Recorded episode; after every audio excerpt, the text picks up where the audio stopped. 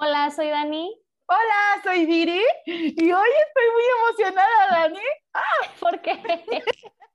Porque hoy, hoy tenemos una invitada especial, así que recuerden, bienvenidos a su podcast Hay que hablarlo y esta vez hay que hablar sobre el duelo. Y bueno, nuestra invitada especial se llama Vicky Vázquez, bueno, Victoria Vázquez, pero ya para mí es Vicky, ya para mí ya cruzamos la línea. Este, para mí es Vicky Vázquez. Eh, Victoria Vázquez, y pues bueno, preséntate Victoria, dinos quién eres. Hola, buenas noches a todos. Muchas gracias por la invitación. Eh, soy odontóloga y me especialicé en, en endodoncia la especialidad que, trata el dolor de, los dientes, de la muela. Y pues creo que de ahí mm, aparece la idea y más de saber qué hay más abajo del diente y por lo cual, cómo podemos ayudar al paciente en esa sensación tan, tan dolorosa. Y pues estudiando endodoncia, que trata el, el dolor, que a veces no se quita con ninguna pastilla solo haciendo un tratamiento de, endodoncia. Con el paso del tiempo y, de los años y por las pérdidas que, se tienen como todo ser humano, eh, nació la inquietud de estudiar tanatología y de saber un poco eh, el por qué o, cómo sucede, qué, qué, hay detrás de ese, de ese perder a alguien tan querido, de ese no tenerlo ya en un momento de pronto, sobre todo cuando surgen las muertes imprevistas, y por eso estudié tanatología. Ay, qué padre, qué interesante, porque entonces su interés por estudiar el dolor no solamente se quedó en un dolor físico, sino también en un dolor emocional y en un dolor del alma. Hace muchos podcasts mencionábamos, hablábamos sobre ciertos dolores y decía, yo le decía a Dani, es que escuché y leí una frase, no me acuerdo en dónde, que decía que cuando el cuerpo enferma, el alma empeora y viceversa, cuando el alma enferma, el cuerpo también empeora. Entonces de ahí nace su necesidad, qué interesante. Sí, definitivamente creo que estamos hablando con alguien que sabe del dolor. Definitivamente. sí, y mm, Doctora, ¿nos pudiera hablar, por favor, qué es el duelo?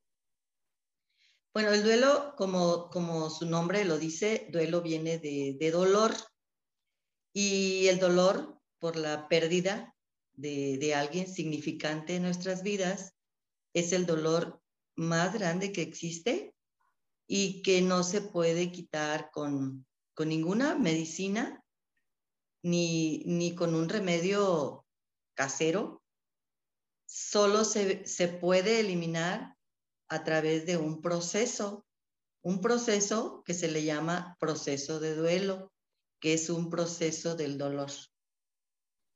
¿Y por qué es eh, necesario un proceso de duelo?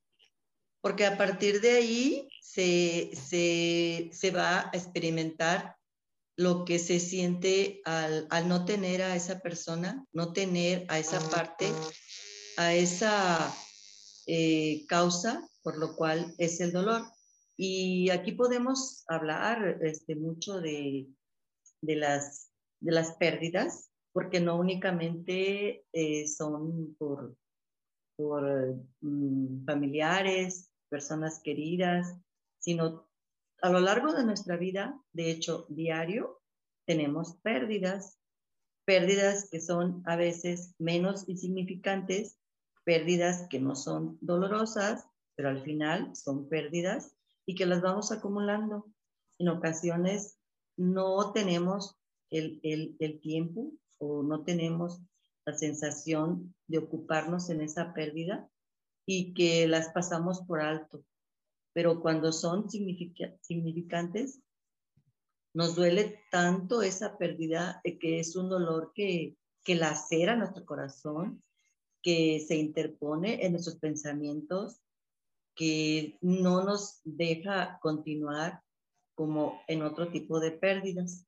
Y llámese pérdidas a todo. Inclusive podemos mencionar nuestra pérdida que tenemos al nacer, porque estamos en el vientre de, de nuestra madre, sin que ahora sí necesitemos de nada externo, porque todo nos lo provee este, nuestra, nuestra madre a través de la placenta.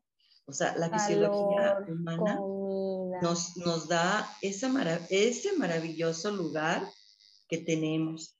Y el hecho de abandonar ese nicho, de abandonar esa parte hermosa donde nos desarrollamos y que tiene la protección para inclusive recibir golpes, etcétera, y permanecer intactos, pero al momento de nacer eh, participamos en nuestro primer dolor y que en ocasiones es, es traumático, pero lo solventamos. Después, cada etapa de nuestra vida, cada edad, este, va demostrando una, una, un aprendizaje y una pérdida, y es así como el ser humano se va desarrollando, se va desarrollando Siempre. Ya ven por qué no es bueno darle una nalgada a los niños cuando nacen. Desde ahí nos trauman, desde ahí sale el dolor. Pues es que desde que nacimos entonces vivimos traumados. Bueno, no traumados, pero ya vivimos algo como, como dice usted, de un duelo, ¿no? ¿Y cómo es tan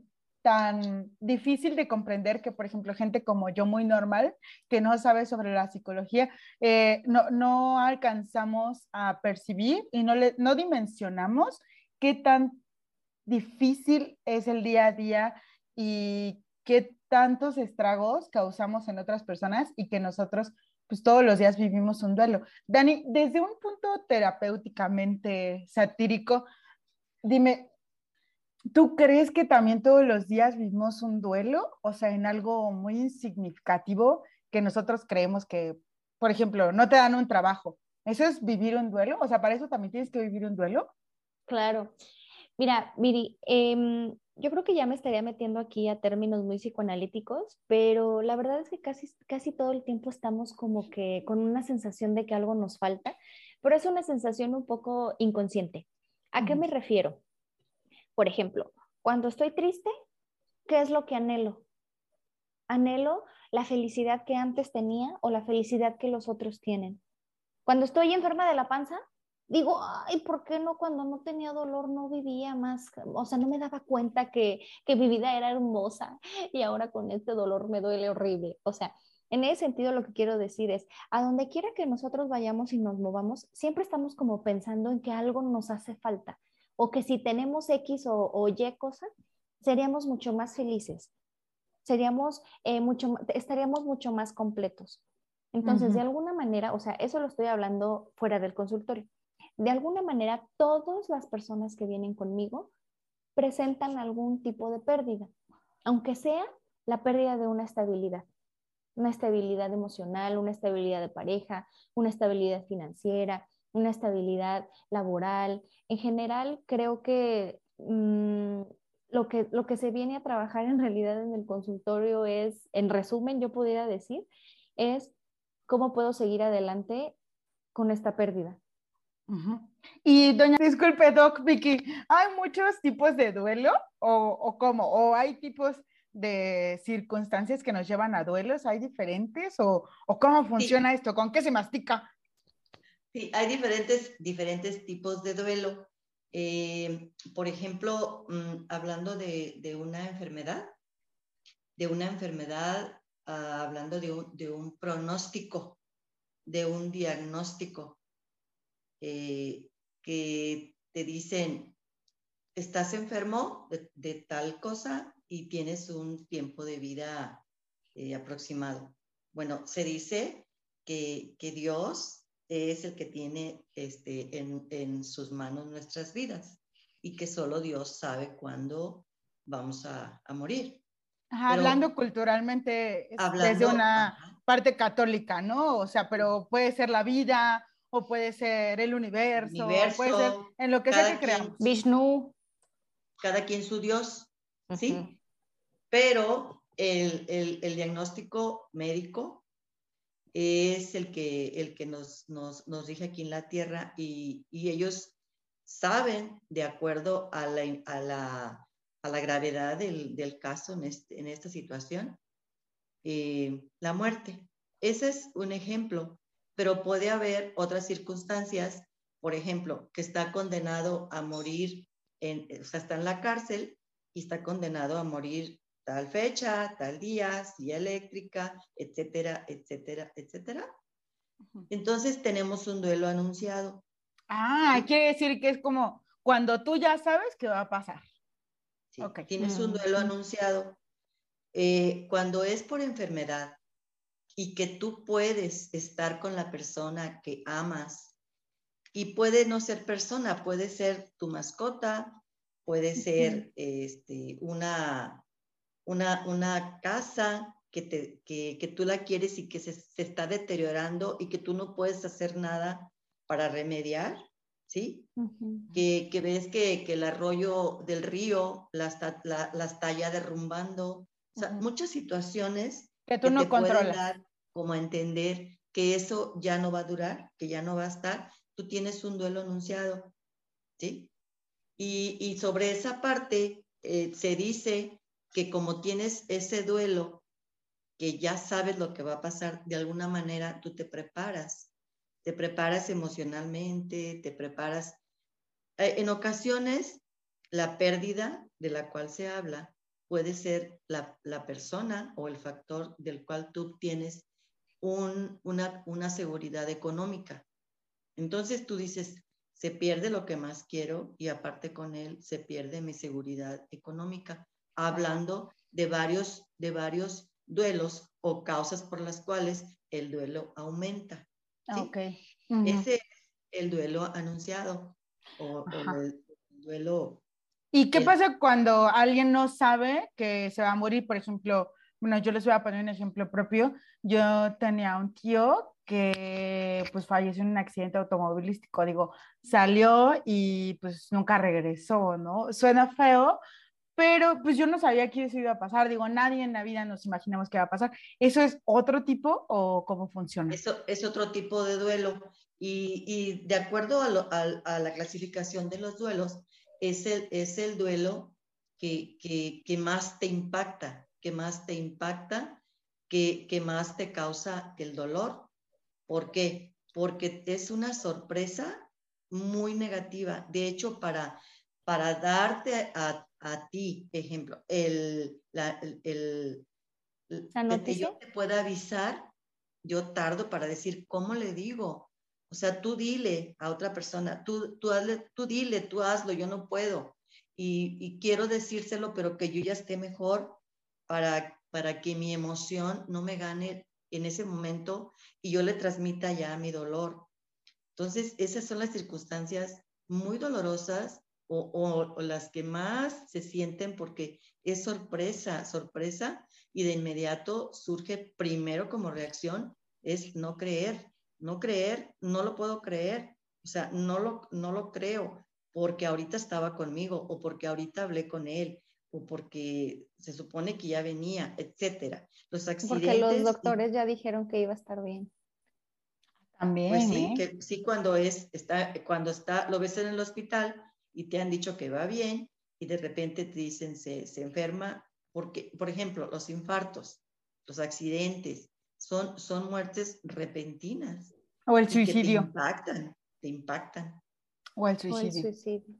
Oigan, pero entonces, ¿de dónde nace esto, este duelo o este dolor? Porque, o sea, para que te duela es porque te importa, pero hay muchas cosas en la vida que me importan y no por eso todo lleva ese, el mismo tipo de duelo, ¿no? Por ejemplo, me importa mi plantita, pero si se me marchitó, bueno, pues yo sé que pues tenía un ciclo de vida y pues ni modo, ¿no? O sea, sí, sí sé que voy a vivir un duelo, pero ¿por qué unos duelos duelen más que otros? O sea, de dónde viene ese dolor, ¿no? Ahí, ahí va de acuerdo a, a, dos cosas que son, este, que podemos platicar un poco de ellas, que es el, el vínculo que te une y otra que es el apego, el apego que tienes con una persona, aunque no tengas el vínculo. El vínculo por lo general es, es como de, de abuelos, papás, hijos, o sea, el vínculo, mi papá, mi mamá, mi hijo. Y el otro es el apego. Puedo yo tener un apego contigo muy importante sin que tengamos ese vínculo de, de, de, familia, ¿sí? Pero ¿qué pasa con los, perdón, ah, pero ¿qué pasa con los vínculos que se hacen como más allá de, por ejemplo, cuando yo tengo a mis amigos más cercanos, o sea, para mí sí es un apego, pero yo ya siento que es un vínculo. Dani, desde el punto de la psicología, ¿cuál es la diferencia entre un vínculo y un apego? Sí, mira, el vínculo y el apego sí tienen eh, cierta similitud, pero sí hay algo que, las que difiere eh, entre las dos. Y lo que difiere entre las dos es mm, la relación que, que, por ejemplo, en el apego es mucho más íntima que con el vínculo. Con el vínculo yo puedo estar vinculado a algo. O sea, por ejemplo, voy a dar un ejemplo bien burdo. Cuando yo vinculo mi celular a la bocina a través del Bluetooth, es algo súper X, ¿no? O sea, los dos como que se conectan. Pero cuando yo estoy hablando de apego, yo no apego mi, mi celular a la bocina. Entonces, el apego generalmente es cuando hay una relación mucho más íntima o mucho más profunda, generalmente con una persona. Entonces, en ese sentido, creo yo ya quizá ya me estoy adelantando, doctora, pero creo yo que el duelo duele más cuando hay un apego a que cuando hubo un vínculo. ¿Cierto? Sí, de, acuerdo a, lo que explicas, es, es, es, es este, cierto, es cierto, porque muchas veces tenemos vínculos muy fuertes pero sin embargo no hay apego, ¿sí? Se, habla en, este, en esta parte, en esta parte de los duelos, se dice que hay dos tipos de, duelos, como podemos definir. Eh, un duelo que es vertical y un duelo que es horizontal. Duelos horizontales y duelos verticales. Y, y, yo, y yo digo, ¿cuáles son los verticales? Los duelos y que son los que más duelen. Y, se dice que son los que, los que derivan de la unión familiar desde tus abuelos o bisabuelos, tus papás y tus hijos y tus nietos. Esas, esas partes, esas, mm, ese vínculo o ese apego que tienes con tu familia directa son los duelos más dolorosos como pleonasmo. Y los horizontales son los que van a tu lado, que es tu esposo, tu esposa, tu tío, tu tía, tu cuñada, tu primo, tus sobrinos. Aunque esas son corrientes que, que, te, que, que te, que te llegan o que te hablan de, de, esa diferencia que existe entre, entre esa parte lineal de donde vienen tus familiares más importantes. o sea, es como la parte más filial. Más filial, son filiales. Sí, hay mucha relación a veces tan importante entre el abuelo y los nietos, o, viceversa, del nieto y del abuelo. Y es el apego y, o es el, el, vínculo tan fuerte que, que, es devastador, el que pierdes el abuelo o que pierdes al nieto, porque el nieto es hijo de tu hijo o hijo de tu hija y te duele tu hija, el dolor de tu hija te duele y el dolor de tu, de tu nieto, ¿sí? Entonces, esos duelos se dice que son los que más duelen. Y, los horizontales, porque son, son familiares, pero ahí va mucho el, apego también, o, lo que te vincula con ellos. Pero así se estila este, autores que dicen eh, para diferenciar qué duelos son los más dolorosos. Oiga, pero Doc, aquí yo tengo una pregunta. Dicen que los duelos que son verticales duelen más, ¿cierto? Bueno, porque a veces, aunque pase así, o sea, que esos vínculos existen, que aunque son lineales y nacimos con ellos, porque no, por ejemplo, no eliges con quién nacer, o sea, naces en la familia que te tocó nacer. Pero, ¿qué pasa si el vínculo no lleva un apego como sí? Por ejemplo, yo les puedo hablar desde Viri, siendo Viri, y hace un año, justo casi, bueno, un año y cachito, falleció mi abuelito. Y, o sea, claro que me dolió, sí, no digo que no. sí, sí lloré, pero fue algo que, que dije, bueno, pues, pues es normal, o sea, pues es mi abuelito y qué bueno que ya esté descansando. Y a la fecha, o sea, lo recuerdo con mucho cariño y todo, pero no me ha dolido tanto. Entonces, quiere decir que yo tuve un vínculo, pero el vínculo no, era lo suficientemente fuerte. O sea, no es que me quiera proyectar. Me pongo de ejemplo porque tal vez muchas personas vivan es lo mismo que yo, o sea, y no por eso significa que lo queremos más o menos, simplemente era un vínculo que tal vez no tenía tanto apego, ¿cierto?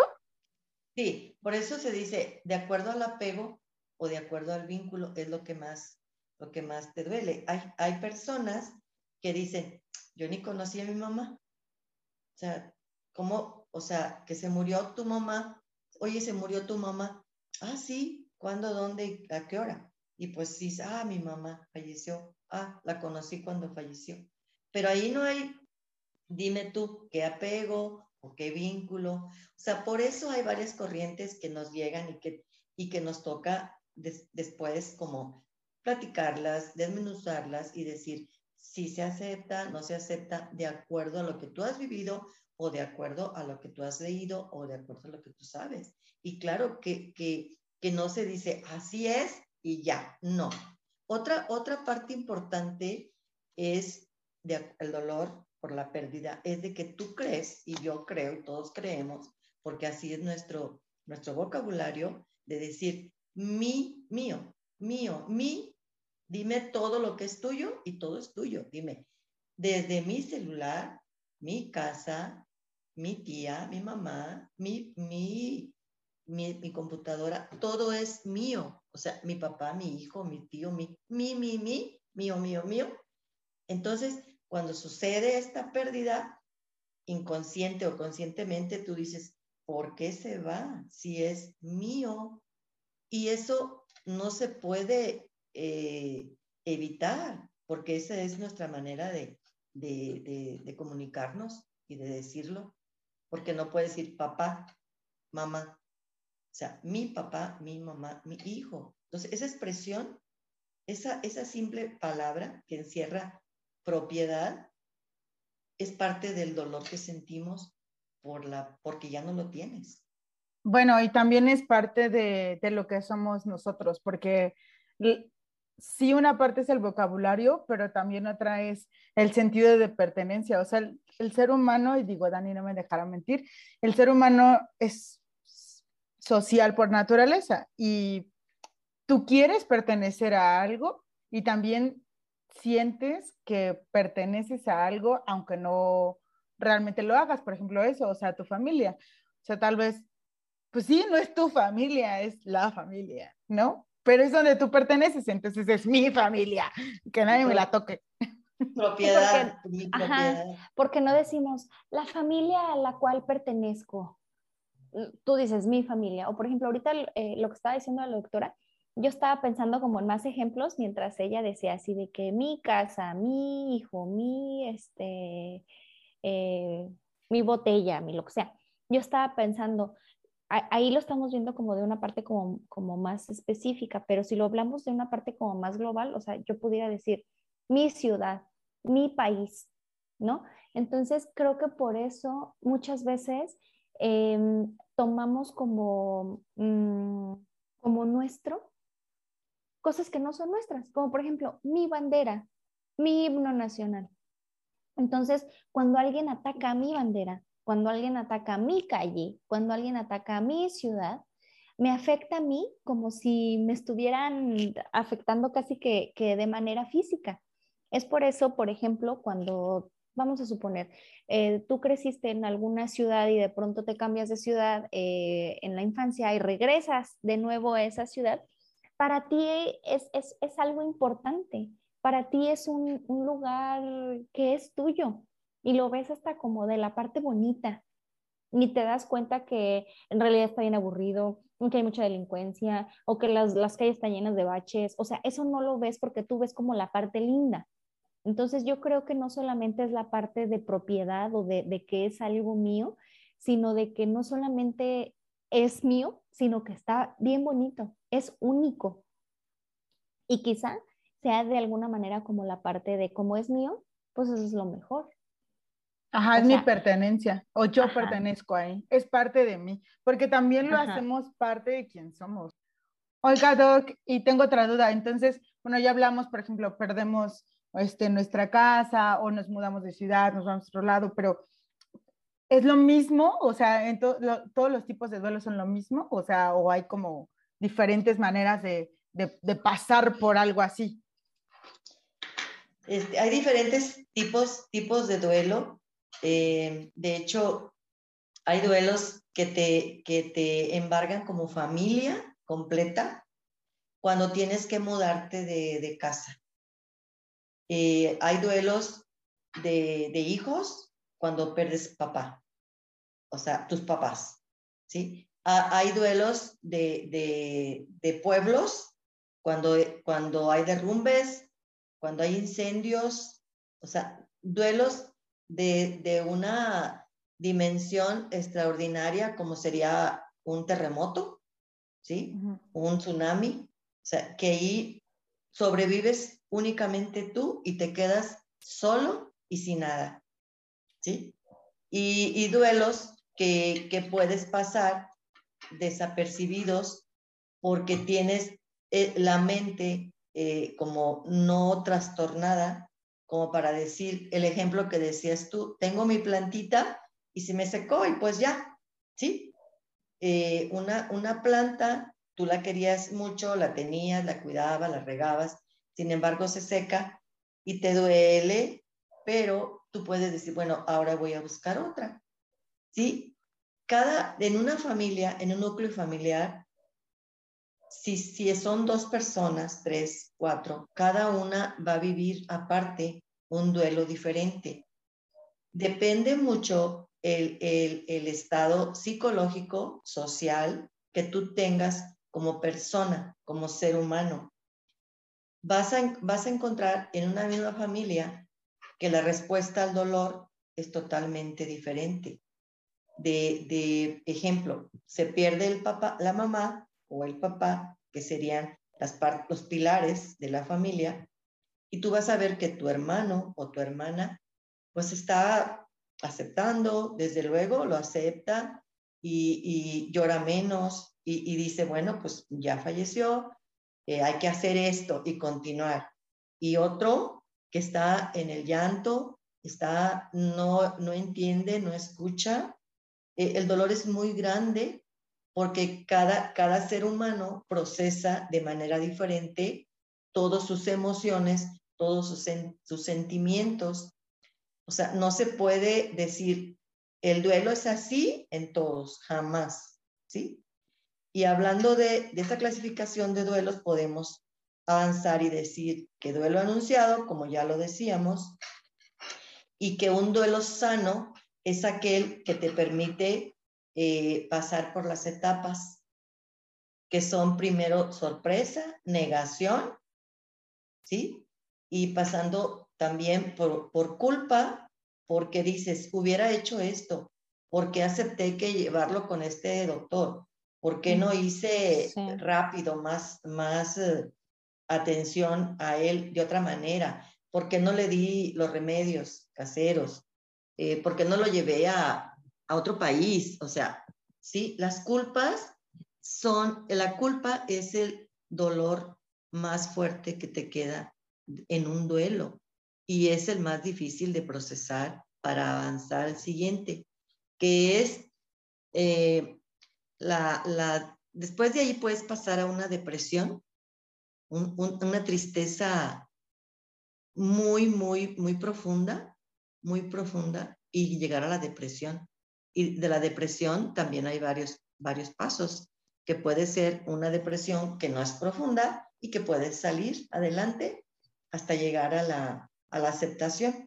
Y la aceptación es cuando tú recuerdas a esa pérdida, pero ya no te causa dolor, sino la recuerdas en, en lo que él dejó o, o, lo que te decía, o, o que tú lo, lo, lo celebras, que te da alegría recordar que te da alegría que te, lo, que te recuerden momentos o lo que le gustaba y tú haces lo que le gustaba. hay ocasiones en que existe el duelo patológico, en que tú quieres hacer lo que, lo que hacía eh, el que ya no está. Y decías, él hacía así, tal cosa, y yo lo voy a hacer.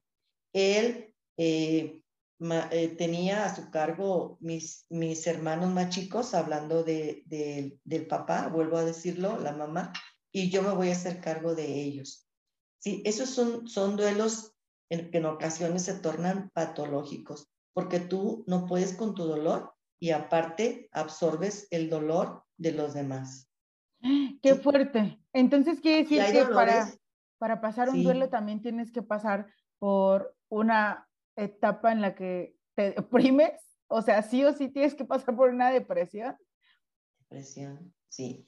de la depresión profunda hay, hay ideas de ya no seguir viviendo, de, de para qué quieres vivir, o sea, si ya no tienes a la persona o aquello que tú querías, de perder tu casa, ¿sí?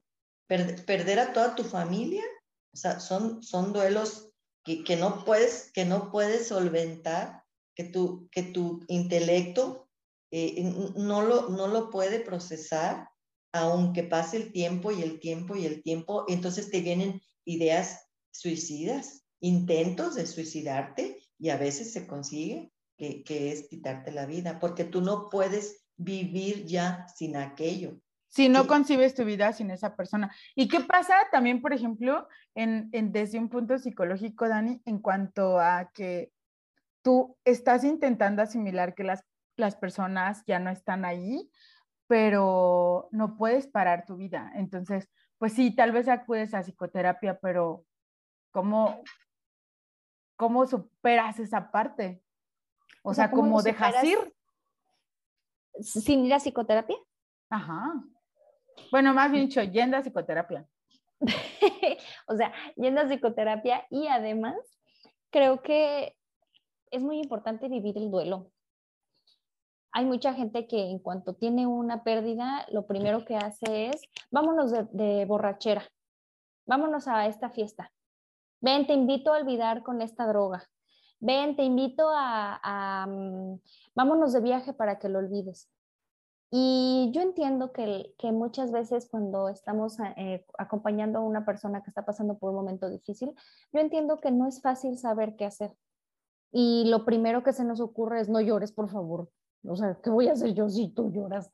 Eh, no, qué difícil o qué... No sé cómo consolarte, ¿no? O sea, no sé qué decirte, como, todo va a estar bien. Este, ya, dejaste de llorar, ¿verdad? Ya, bien. Ajá. Entonces, yo creo que, eh, o sea, repito, entiendo esta parte, pero también creo que es muy necesario permitir que la otra persona exprese lo que tenga que, expresar.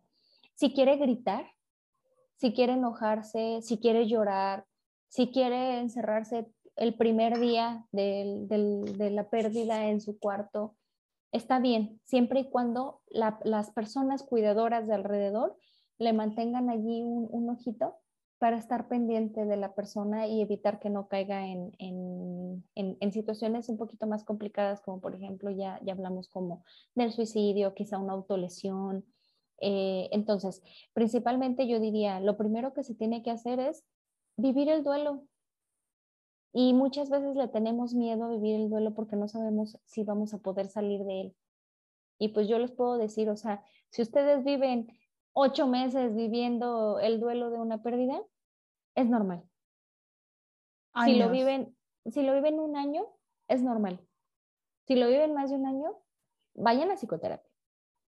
No, y a veces, aunque vayas a psicoterapia, no es algo que te dure un año, porque, eh, como mencionaba la doctora, o sea, es ya no está, ¿no? Ya, o sea, entras a tu casa y todo te recuerda a él, a es ella. Que la, la, sensación de vacío quizá no se vaya en, en un, en un tiempo cercano.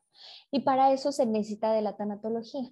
Por eso pueden acudir con la doctora Vicky Vázquez, para que les, de alguna manera les acompañe en su camino para poder asimilar una la pérdida eh, reciente sin embargo, yo no puedo vivir cuatro años llorando la pérdida de un ser querido.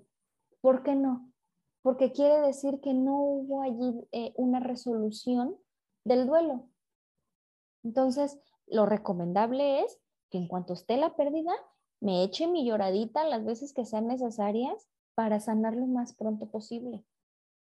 Repito, después de un año, lo más seguro es, perdón, lo más eh, recomendado es buscar ayuda profesional. Antes de un año, uno puede em, estar tranquilo de que si sigue llorando está bien. Y, y, yo quisiera también aquí mencionar que el ir a psicoterapia y a la par ir a tanatología no está peleado y, pudiera ser necesario. O sea, por una parte estoy viviendo el acompañamiento de la pérdida y quizá por la otra parte estoy viviendo como de, de una manera como a lo mejor más eh, completa la asimilación en mi persona y a través de mi personalidad. Entonces, eso es lo que yo diría. O sea, si tú, Viri, me preguntas, ¿cómo?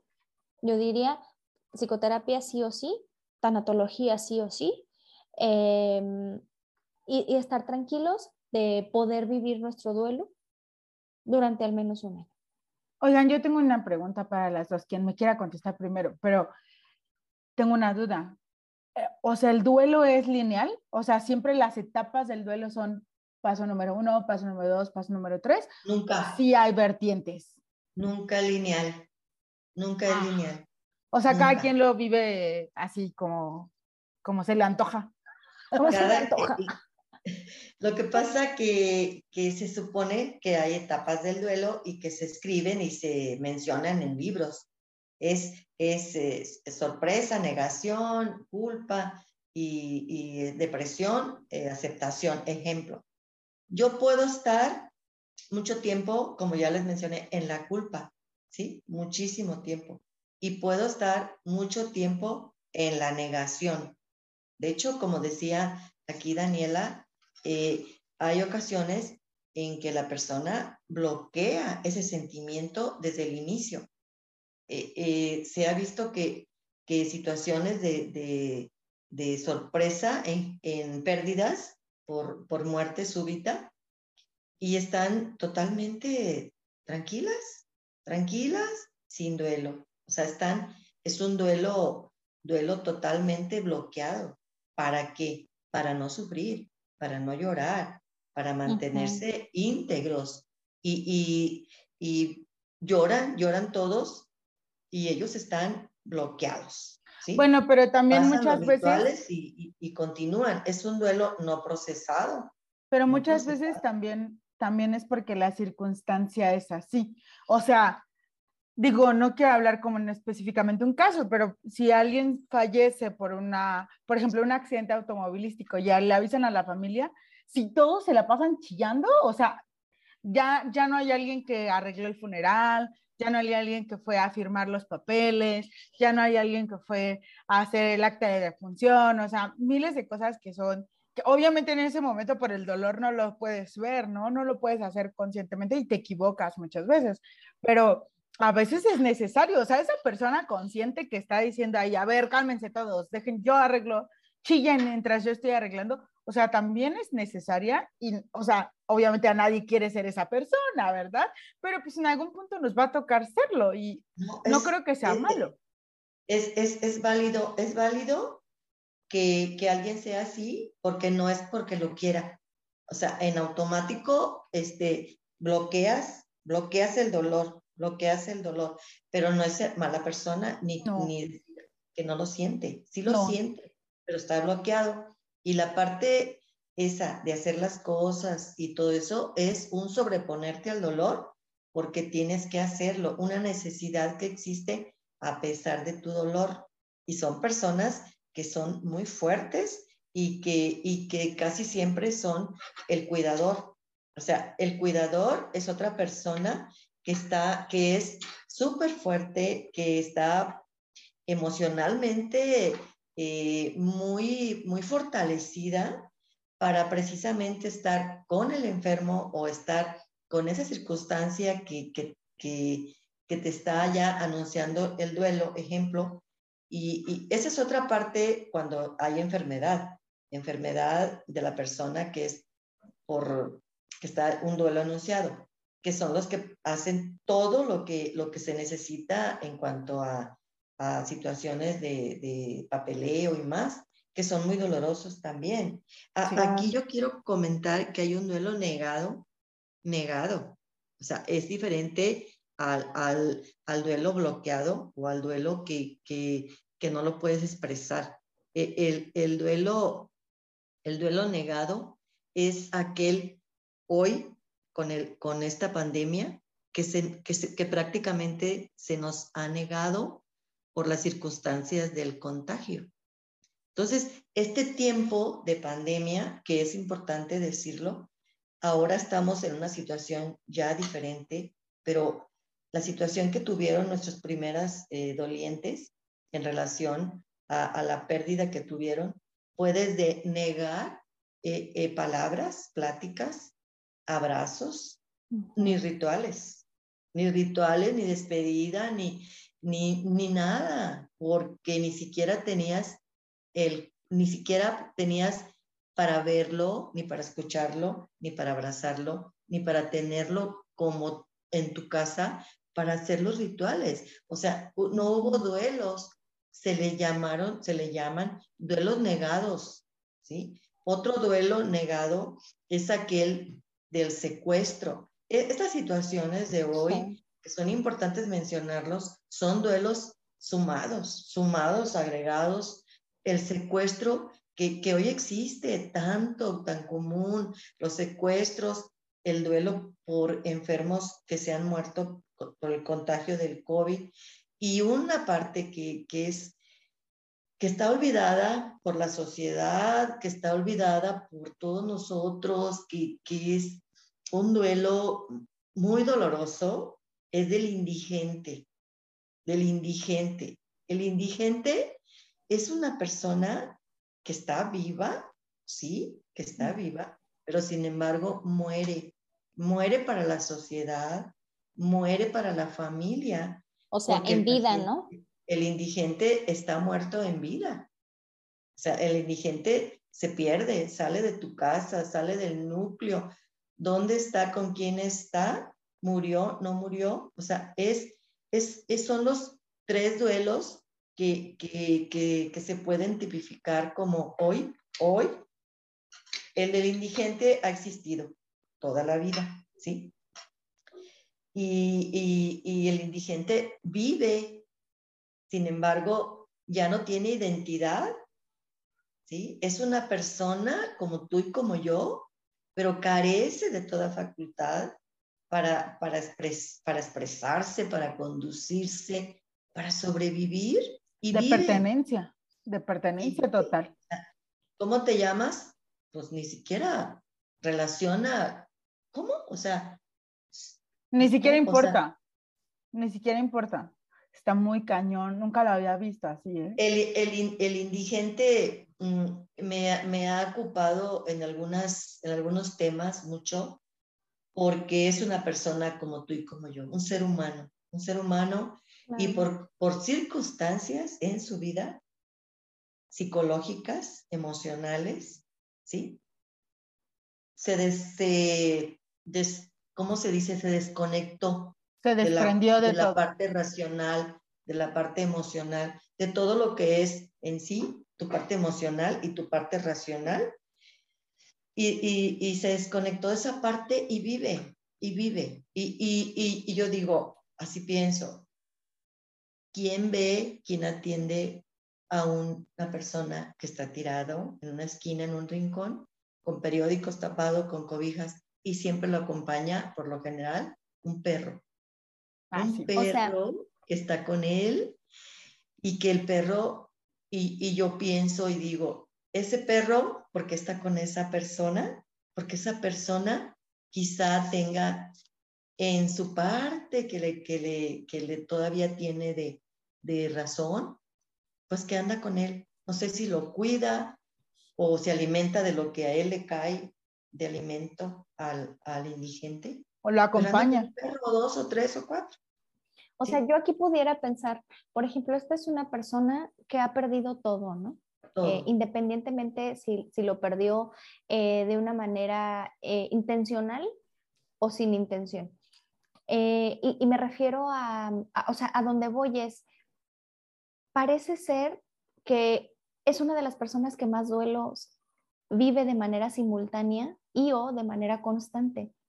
Y no hay una red de apoyo para él, no hay un, programa especializado eh, por parte del gobierno, o sea, un programa gubernamental para la asistencia eh, de manera constante con estas personas. Entonces, veo cómo eh, el duelo nos llega a todos, nos llega de manera diferente, nos llega en circunstancias totalmente inesperadas y no solamente nos llega por la pérdida de un familiar o de una persona cercana. Puede ser, por ejemplo, eh, como estábamos hablando de los indigentes, puede ser la pérdida de los derechos, eh, puede ser la pérdida de mi casa, puede ser la pérdida de un sueño, puede ser la pérdida de un trabajo. Y, y, pues yo pudiera decir, o sea, eh, una de las causas por las que más depresión existen es por la pérdida de una pareja y por la pérdida de un trabajo. Entonces, yo eh, los invito a que siempre estén cercanos a una red de apoyo, de nuevo. Y también los invito a no temer de una ayuda profesional tanatológica, porque a veces decimos, ¿Cuántas pérdidas no he tenido como para recibir ayuda de alguien, un tanatólogo? ¿Qué me va a hacer el tanatólogo? ¿Me va a abrazar? Ok. Me va a decir, ay, sí, creen Dios y ya. O sea, creo yo que por algo existe ese estudio. Entonces, de alguna manera, no olvidemos, tanatos significa muerte. Entonces, de alguna manera estamos acercándonos a alguien que está especializado en, en, la, en la muerte o en la pérdida de algo o de alguien. Así que eh, yo los invito a acudir con tanatólogos en caso de que sea necesario, en caso de una, de una pérdida. Los invito, como todos los podcasts, yo creo que yo creo que ya voy a dejar grabada esta parte para ya no repetirla. Los invito a que tomen psicoterapia. Este, y Viri, no sé si quieres decir algo. Sí, vayan a un, vayan con un psicólogo, ah, vayan con Dani. Este, vayan con Dani con la Doc Vicky. O sea, la verdad es que uno no dimensiona qué tanto dolor puede llegar a sentir porque lo bloqueamos, porque lo ocultamos con el día a día, porque todos los días te despiertas y te dices, tengo que seguir, es un día nuevo y me voy a levantar. Pero cuántas veces, digo como reflexiones, cuántas veces no solamente estamos no muriendo, ¿no? O sea, muchas veces el no morir, yo siempre lo he dicho y se lo decía a mi mamá, mi mamá nunca me entendía, ¿verdad? Pero bueno, no morir no significa estar viviendo. Y eso es algo que todos en el día a día deberíamos contemplar. No es un año más vivido, es un día más que no disfrutaste. Entonces, igual y pónganlo en su reflexión el día a día y pónganse a ver qué tanto es lo que ustedes están viviendo, porque pues están vivos y las personas que se fueron no, pues no querían muchas veces irse, muchas veces pasaban muchas cosas, pero siempre hay una manera de sanarlo, ¿no? Y la tanatología creo que es una muy importante y creo que nos falta mucha cultura sobre la tanatología. Deberíamos seguirlo porque también una parte importante que mencionó la doctora Vicky son los rituales. Digo, no lo tocamos, pero no, toda, no todo es nada más lo que uno ve o lo que uno siente, sino también es lo que uno puede tocar, lo que uno puede sentir. Y estaría padre volver a platicar del tema. Doctora Vicky, espero que se haya divertido mucho en este podcast. Espero que le haya gustado ser parte de esto y esperamos a ustedes, compañeros, amigos, conocidos, que les siga gustando nuestro podcast y bueno, vamos a seguir hablando de estos temas. Yo digo que la Doc Vicky tiene que regresar. Yo digo eso. Yo digo que también. Eh, pues les agradezco mucho a todos, ya saben por dónde escucharnos, a través de Spotify, a través de Anchor, a través de Google Podcast. Mm, y pues me despido. Em, doctora Vicky, le agradecemos mucho su tiempo. Doc, regrese. Muchas gracias. Eh, si alguien desea eh, atención tanatológica, puede escribirnos, este, hay que hablarlo en, nuestro, en nuestras redes sociales y podemos vincularlos con mucho gusto con la doctora Vicky para que puedan tener eh, sesiones tanatológicas eh, y pueden de alguna manera ayudarse a poder procesar de una manera más sana sus duelos. Así es. Así que muchas gracias y pues bueno, chicos, hay que hablarlo. Bye. Adiós. Gracias. Bye.